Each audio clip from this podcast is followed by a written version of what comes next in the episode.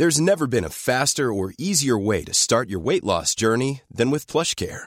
PlushCare accepts most insurance plans and gives you online access to board-certified physicians who can prescribe FDA-approved weight loss medications like Wigovi and Zepbound for those who qualify. Take charge of your health and speak with a board-certified physician about a weight loss plan that's right for you.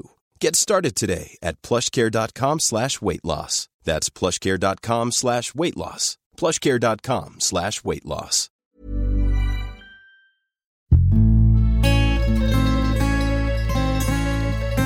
Die Weinwirtschaft.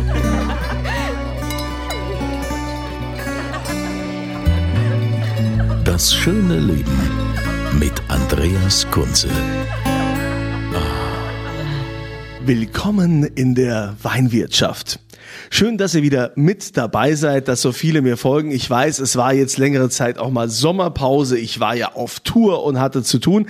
Aber ich habe euch auch heute einen ganz besonderen Gast mitgebracht, der schon unfassbar viele Weine in seinem Leben probiert hat. Das können wir wahrscheinlich alle niemals nachholen, was diese Frau schon verkostet hat. Es ist die großartige Sommelier Nina Mann. Man kennt sie aktuell von Christian Bau von Victors Fine Dining. Drei Sterne Gastronomie. Nina, ich freue mich, dass wir hier so zusammensitzen und einen wunderbaren Wein trinken, den du ausgesucht hast. Was trinken wir? Erstmal schönen guten Tag. Vielen Dank für diese äh, Plattform, für diese, für diese Gelegenheit. Was wir trinken, ist der 21er Saarburger Rausch Kabinett von Gut Forstmeister Gels Zilliken. Die Saar. Prost. so viel Zeit muss sein, ja? Mhm.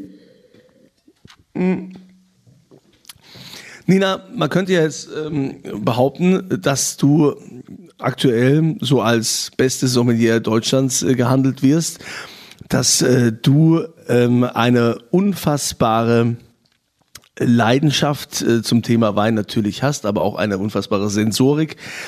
Denn äh, es ist ja nicht nur Wein, du kennst dich auch sehr gut mit dem Thema Sake aus.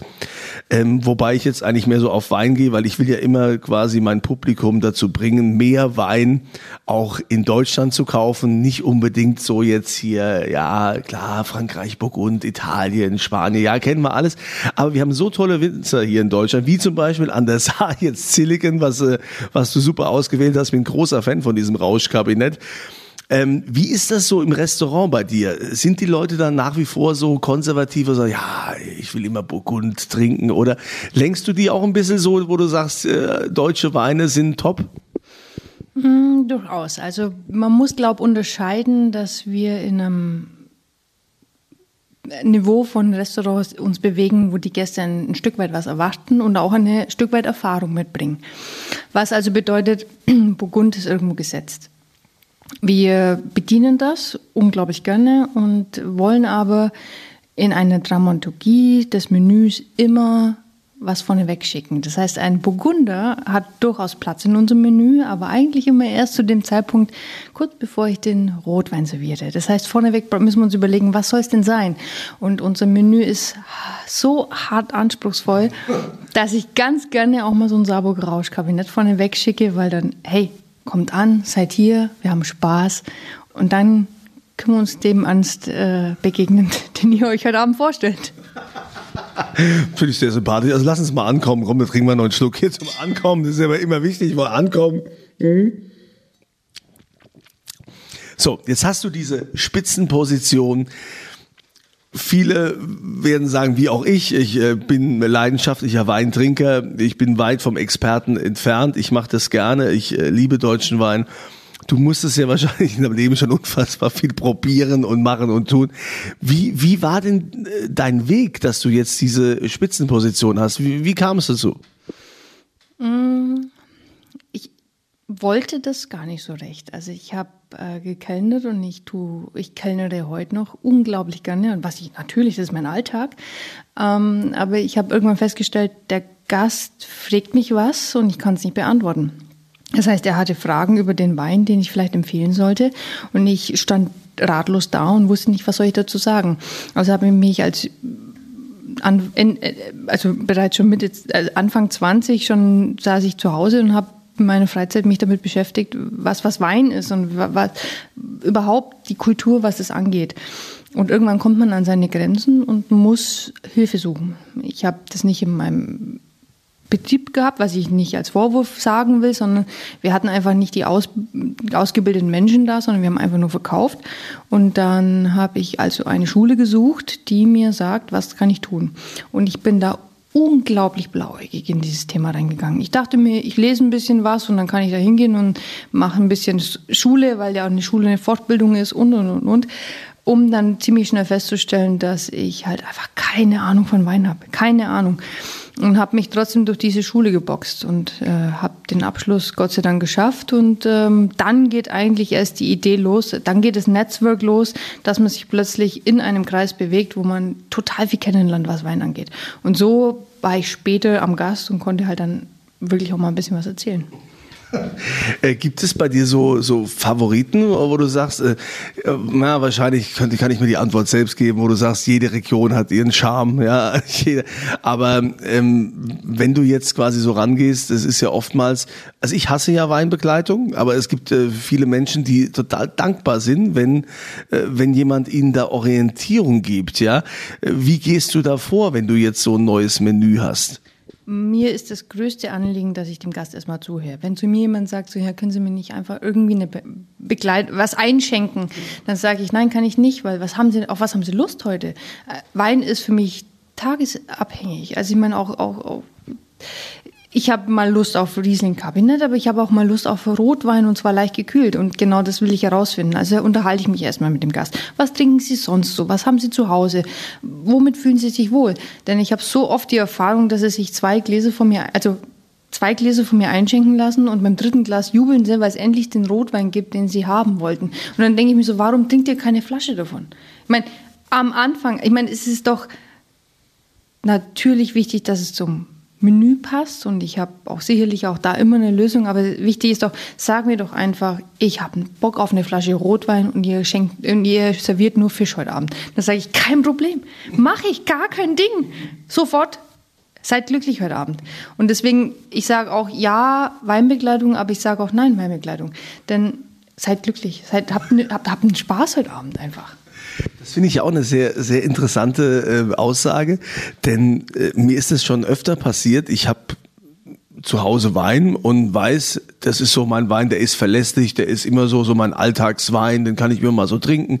Jetzt habe ich mal Lust auf den, ich probiere den, ich weiß ganz genau, wie der schmeckt, ich weiß, dass der gut ist.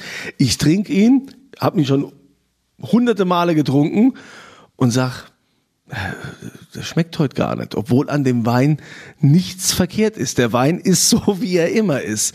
Und das finde ich ein ganz krasses Phänomen, was ja auch oft unterschätzt wird, dass der Wein, das ist tatsächlich eine Mentalitätssache ist, wie bist du gerade drauf, wie fühlst du dich, dass Wein plötzlich dir ganz anders schmeckt, obwohl du den kennst. Du hast ihn schon hunderte Male getrunken und er schmeckt ganz anders. Also hast du eine Erklärung für dieses Phänomen? Absolut, das sind unsere Hormone. Zum einen, um es mal blöd zu sagen, aber zum anderen ist es einfach, wenn ich einen blöden Tag hatte, dann will ich was Stressfreies und wenn ich einen äh, ziemlich anspruchslosen Tag hatte, dann brauche ich was Anspruchsvolles am Abend vielleicht. Ich meine, das, das mag eine einfache Erklärung zu sein, aber so läuft der Tag halt einfach. Ich, ich nochmal, ich, ich, ich habe einfach abends manchmal Lust auf ein, auf ein Gläschen Kabinett, das mich erheitert, das mir, mich mit, mit der Fruchtigkeit abholt und sagt, jetzt bin ich angekommen zu Hause, jetzt fühle ich mich wohl.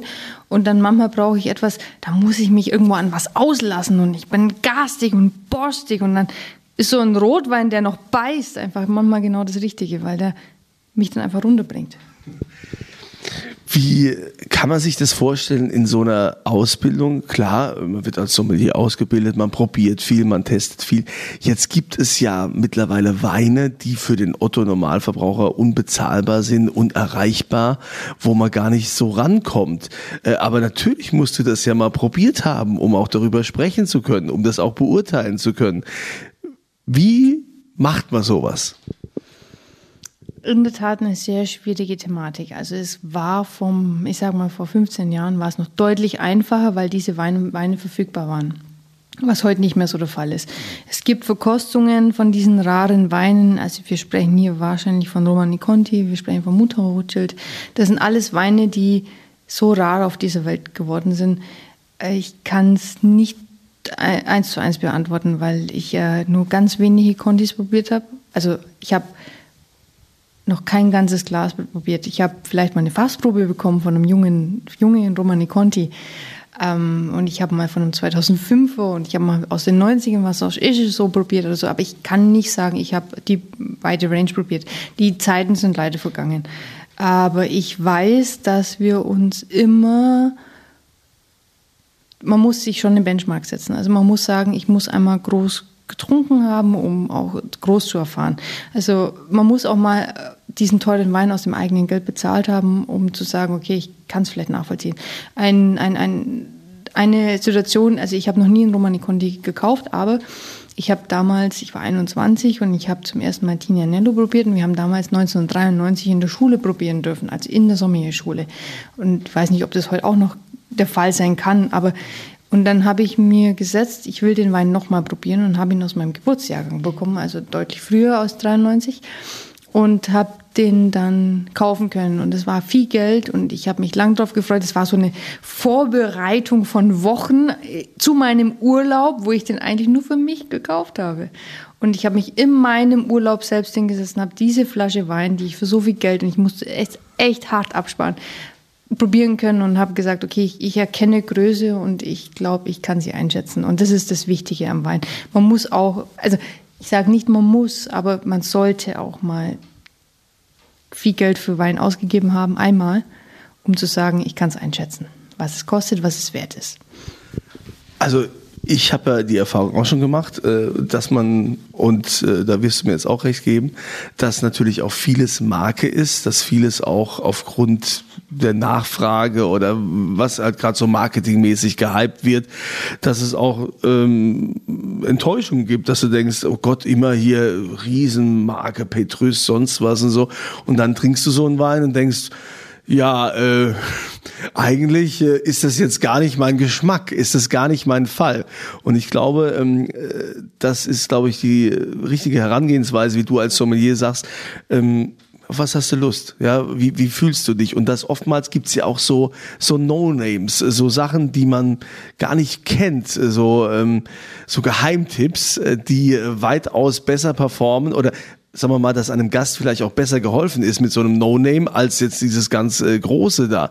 Ähm, was, was ich aber äh, nicht verstehe, äh, ne, wenn wir jetzt bei Romani Conti zum Beispiel sind, äh, da reden wir ja von Tausenden von Euro, was, was so eine Flasche kostet und da gibt's dann ganz große Auflagen. Man muss dann äh, die, die Nummer äh, von der Flasche auch denen schicken und beweisen und die Flasche zerstören, weil es so oft äh, gefälscht wird. Ähm, was ist der Reiz? Was ist das Besondere? Ist es viel Marketing? Ist es es, weil es rar ist? Oder ist das wirklich einfach so, dass das ein, ein epischer Wein ist, äh, den man so sonst nirgends kriegt?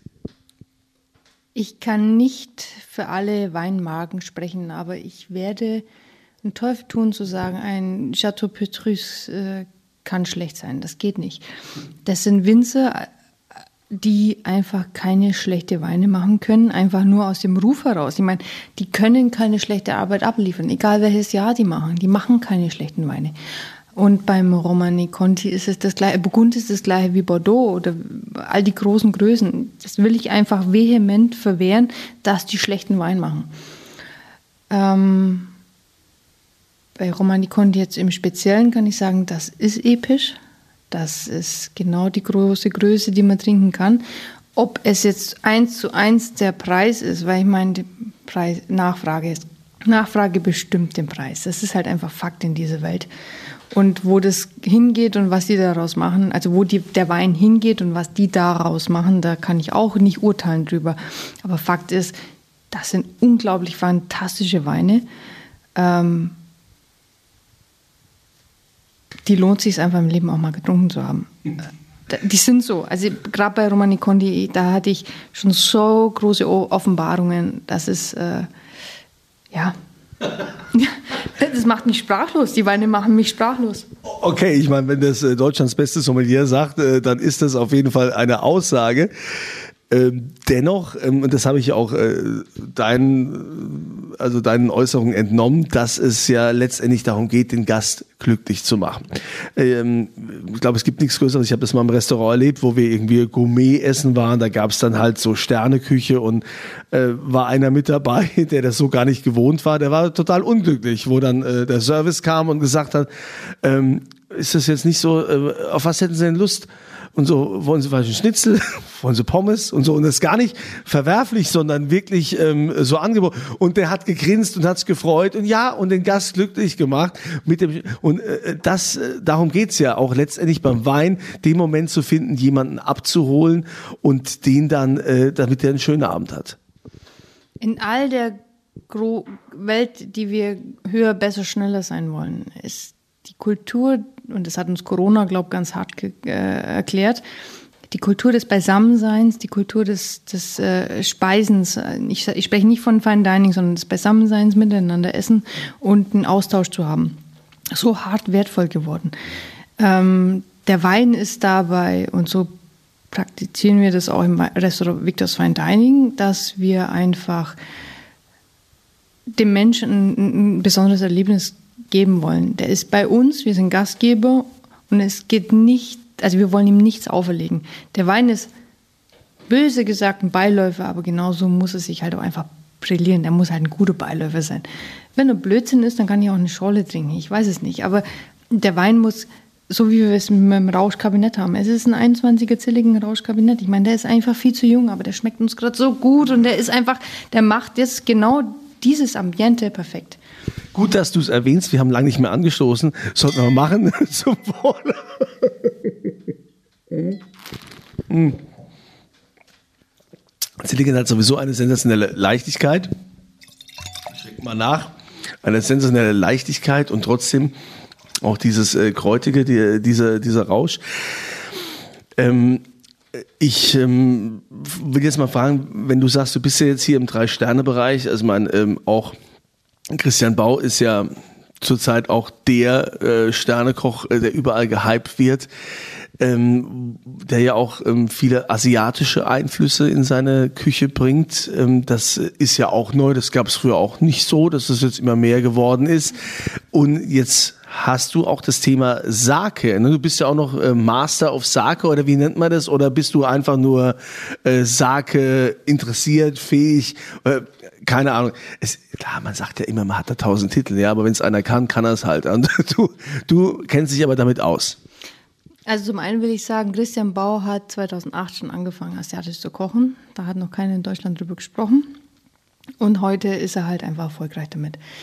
Ähm, ich beschäftige mich gern mit Sake. Ich habe aber und es gibt so viele Themen in der Weinwelt, wo ich mir immer wieder denke, ich habe halt einfach keine Ahnung eigentlich davon. Und Sake ist genau so etwas, ich habe mich damit, denke ich, auseinandergesetzt und habe irgendwann gemerkt, ich verstehe die Kultur einfach zu wenig, was die mir mitteilen wollen. Und da gibt es viele Sommelier-Kollegen, jetzt äh, auch im, in Österreich gibt es einen, einen Sake Samurai sogar, die, das ist die höchste Auszeichnung übrigens. Die haben am allem, Alexander Koblinger ist es, Master of Wine und Sake Samurai, die haben richtig Ahnung. Ich verlasse mich beim Sake rein sensorisch drauf. Ich habe eine kleine Weiterbildung gemacht zu einer Zeit, wo in Deutschland noch keiner über Sake gesprochen hat. Da gab es aus der Sake Sommelier Association gab es den ersten Kurs in London und den habe ich mal besucht, um einfach zu gucken, was es ist. Aber ich muss sagen, das hätte auch jeder Endverbraucher gemacht und dazu stehe ich auch. Es war kein anspruchsvoller äh, Termin, denn ich habe die Sensorik mit meist, äh, war leicht für mich und die Theorie war halt einfach das Wichtige für mich, zu sehen, was ist da überhaupt los, von einem Japaner für mich übertragen. Ähm, ich verlasse mich rein sensorisch auf Sake. Ich weiß, was der Deutsche will. Also ich spreche, also in Belgien brauen wir Sake mittlerweile, in Amerika, in Amerika trinken sie Sake noch und nöcher und nicht erst seit sie in Japan eingefallen sind. Also die das ist ein weit verbreitetes Thema, nur in Deutschland ist er noch nicht so angekommen. Und ich versuche das ein Stück weit immer mitzubringen und ich stoße auch immer ganz schnell gegen äh, Unverständnis, äh, weil viele denken, ich, ich, ich würde billigen Schnaps einschenken. Ich will nur die Kultur weiterbringen und da verlasse ich mich sensorisch auf, auf das, was spüre ich, was schmecke ich. Es ist hart, ungewöhnlich für uns Deutsche, nochmal, ich sage Deutsche, weil in, Österreich sind sie schon weiter wie wir. Nicht deutschsprachiger Raum, sondern in Deutschland sind wir soweit. Und ähm, ja, ich meine, nochmal, also ich meine, ich habe bei einer Geier gearbeitet und dann kam Sting rein und der hat gesagt, ich so, hey, kann ich dir einen deutschen Wein einschenken? Und ich gesagt, was bist du mit deutschen Wein? Ich will eine Flasche Sake. Na. Nein, den hat es nicht interessiert. Den hat deutschen Wein nicht interessiert. Ich bin in einem japanischen Restaurant, ich will Sake trinken. Ich meine, so selbstverständlich ist es für andere und wir in Deutschland sagen immer noch, ich denke, es ist Schnaps. Es ist halt nicht so. Es ist vergorener Reis und da ist noch ein weiter Weg und ich glaube, auf dem Weg Menschen zu begleiten, das macht mir schon Spaß, weil ich, das ist der einzige Reibungspunkt manchmal, den ich abends habe. Es ist kein Schnaps. Es ist vergorener Reis und gewöhnen Sie sich bitte dran. Ja, also Sake ist ja tatsächlich auch das Thema, ähm, das ist ja eher so, so ein Brauprinzip, ne, wie man das mit Bier macht. Das hat ja auch so mit Wein äh, eigentlich gar nichts zu tun. Ähm, wenn, ah, willst du noch was sagen? Ja. ja, gerne, weil es ist Reis, Wasser, Hefe. Mehr ist es nicht. Und es hat nur nichts mit Wein zu tun, weil wir die Säure nicht gewohnt sind. Weil wir in Deutschland von Wein und Apfelsäure halt so verwöhnt sind, dass wir das nicht registrieren, was im Sake ist. Aber Sake ist nur vergorener Reis. So, nur vergorener Reis, wisst ihr Bescheid. Aber ich möchte nochmal auf mein äh, Anfangsthema kommen. Ähm, wie steht es um den deutschen Wein? Wir haben ja jetzt äh, hier ein Traditionsweingut, natürlich Forstmeister Gels Zilliken. Ähm, unfassbar Institution an der Saar, äh, Rauschkabinett, das äh, ist gesetzt. Es gibt aber ja auch jetzt mittlerweile ganz viele junge Winzer, die hier auf den Markt strömen, die so ihr eigenes Ding machen. Ähm, äh, wie nimmst du das wahr aktuell? Hm, also nicht nur für mich war immer gesetzt, deutscher Wein ist groß. Wir haben vorhin mal kurz, kurz über Frankreich gesprochen. Natürlich sind das die großen Größen, die die Welt erstrebt, weil viel Chardonnay ähm, kopiert wird, viel Sauvignon Blanc kopiert wird. Aber ähm, über den Riesling, ich weiß, dass es im Bordeaux zum Beispiel ganz viele Chateaus gibt, Chateau Margaux zum Beispiel. Wenn sie dann eine Riesling-Spätlese mitbringen, dann fallen die, die ihnen um den Hals. Ja, so. Also aus der Geschichte heraus, deutscher Riesling ist schon immer ganz groß. Und ein Silicon selber, ich meine, die Weine sind wie Dorothee selber. Sie sind äh, beeindruckend, ohne irgendwie äh, aufdringlich zu sein. Sie sind Power without weight. Das ist Butterfly Wines. Genauso hat es äh, ähm, Stuart Pickett einmal bezeichnet. Das sind Butterfly Wines. Sie sind ähm, beeindruckend. Also so genau geht es mit dem deutschen Wein überhaupt. Für uns und nicht nur für uns, sondern auch Daniel Kiowski, mein Vorgänger, wusste das schon ziemlich früh, dass die Weine gleichgestellt sind mit dem, was Burgund macht und, und nicht vergessen hat mit dem, was Burgund macht. Vielleicht muss man es eher so sagen. Die Weine waren schon immer groß äh, und, und, und die, wir, wir haben es nicht vergessen. Und äh, wie wir ähm, stehen zu den Moselweinen. Deutschland generell. Deutschland hat einfach allein wegen der Cool Climate Situation einfach einen ganz hohen Stellenwert. Ähm, wir im Fine Dining sind ziemlich überzeugt von den Weinen, ja.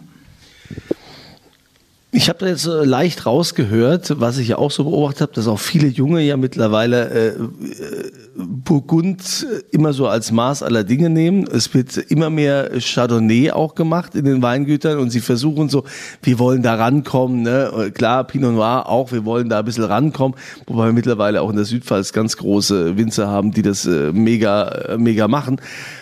Aber höre ich da jetzt schon raus, so die Kritik zu sagen, jetzt hört mal auf, da rumzuspielen, irgendwas zu kopieren. Ihr habt hier den Riesling und habt hier so tolle Lagen, arbeitet damit, das ist das Einzigartige, weil dagegen können die anderen nicht anstinken. Es geht nicht nur um Riesling, es geht um alle Burgund, also alle Rebsorten, da geht es auch um Burgunder Rebsorten. Deutschland muss erstmal wieder dazu finden. Wir hatten mal, ich sage mal ganz nett zwischen 1915 und 1915 50 mal einen ziemlichen Struggle, wo uns vorbestimmt wurde, was wir zu tun haben. Und es war einfach fehl am Platz. Und heute nähert sich Deutschland eher wieder dem an, was es mal war. Es ist eine große Weinanbau. Eine, eine groß, wir machen große Weine und wir müssen unsere Rebsorten erst noch mal finden. Aber die Mosel hat es nicht vergessen mit dem Riesling und äh, das ist Franken mit ihrem, ihrem Burgunder, mit dem Silvaner und so werden wir immer größer, weil wir haben unglaublich tolle Winzer in all diesen einzelnen Weinanbaugebieten, die wissen, was meine Boden und meine, was meine Böden sind, was meine Rebsorten sind. Und das wird gerade richtig groß. Das läuft unter dem Radar, unter dem, was wir alle denken. Also auch Weingut Forstmeister als Silicon in allen Ehren oder auch äh, ein Herr Fürst oder ein, ein Julian Hubert in alle, Huber in allen Ehren aber wir äh, erkennen immer mehr, was unsere große Stärke ist. Und da bin ich froh darum, dass wir nicht kopieren wollen, sondern dass wir unsere eigene Charakteristik rausfinden. Ja, die Wurzeln hier in Deutschland, die Wurzeln des deutschen Weins, die auch entsprechend ausleben und back to the roots und das entsprechend äh, feiern und leben. Das ist ja das, was ich immer sage, dass wir unseren deutschen Wein, dass wir darauf stolz sind, dass wir nicht immer nach links und rechts gucken und das Ausland und wie auch immer. Ja, das ist nett, aber wir müssen erstmal gucken, was wir hier eigentlich Tolles haben. Ne? Das kann man touristisch genauso sehen, wie man das kulinarisch hier sehen möchte.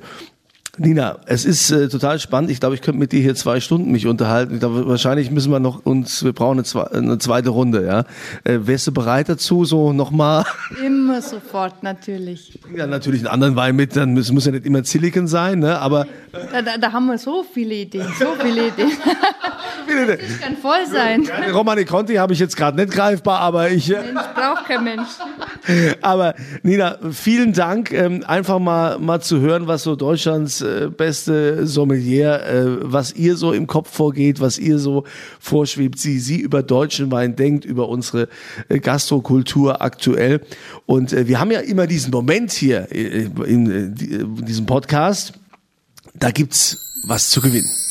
Und das gibt's zu gewinnen. Das ist euer Moment. Und die Nina hat doch bestimmt was mitgebracht. Was haben wir denn? Ich habe zum einen einen 2020 Schachzufberg, ich meine, die Lage schlechthin in Deutschland, die Lage schlechthin in Deutschland.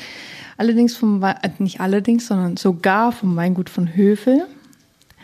Und äh, ja, als Kabinett ausgebaut. Also das, was wir eben im Glas hatten, einfach nur in einer anderen Leichtigkeit nochmal von der Saar.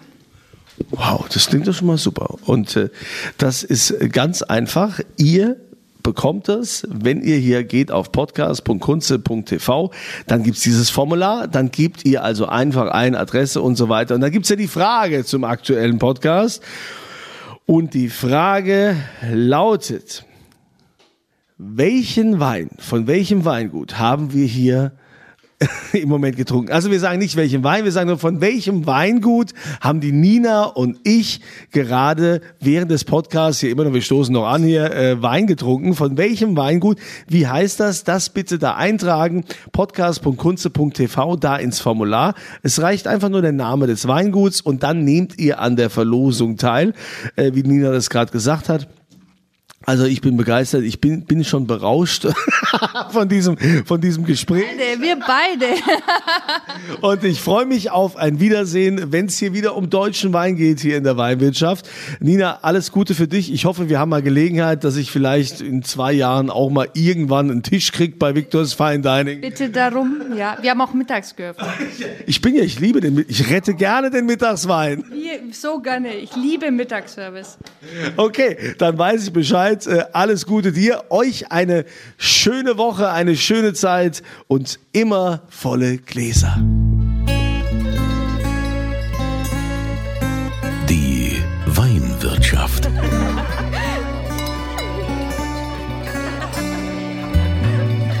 Das schöne Leben mit Andreas Kunze. Die Weinwirtschaft wird produziert von Podcast Monkey. podcast-monkey.com.